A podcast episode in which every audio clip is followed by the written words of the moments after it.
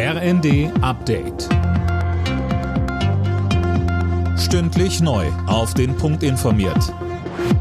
Ich bin Dennis Braun. Guten Abend. Wir dürfen nicht nachlassen mit unserer Solidarität für die Ukraine, so appelliert Bundespräsident Steinmeier in seiner Weihnachtsansprache. Ein Frieden dort sei noch nicht greifbar, sagt er, und geht auch auf die wirtschaftlichen Folgen des Krieges ein, die auch Deutschland zu spüren bekommt. Ja, das sind raue Zeiten. Wir stehen im Gegenwind. Und dennoch, gerade Weihnachten ist der richtige Moment, auf das zu schauen, was uns Zuversicht gibt. Und das gibt es. Die Ukraine behauptet sich mit großem Mut. Europa steht zusammen. Und unser Land wächst in der Herausforderung wieder einmal über sich hinaus.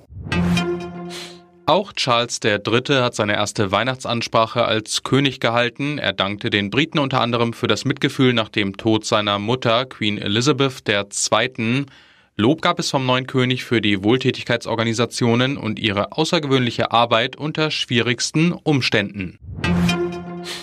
Papst Franziskus hat heute Mittag den traditionellen Segen Urbi et Orbi, übersetzt der Stadt und dem Erdkreis, ausgesprochen und sich in diesem Zuge auch nochmal zum Krieg in der Ukraine geäußert. Mehr von Philipp Nützig.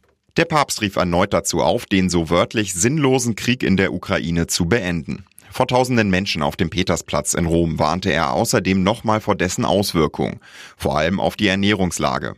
Jeder Krieg verursacht Hunger und missbraucht diesen als Waffe. Nahrung dürfe allerdings nur ein Mittel des Friedens sein, erklärte Franziskus. Auch zu Weihnachten sind die Tafeln in Deutschland zur Stelle, um bedürftigen Menschen etwas Gutes zu tun. Gerade jetzt zu den Feiertagen gibt es auch deutlich mehr Spenden als sonst.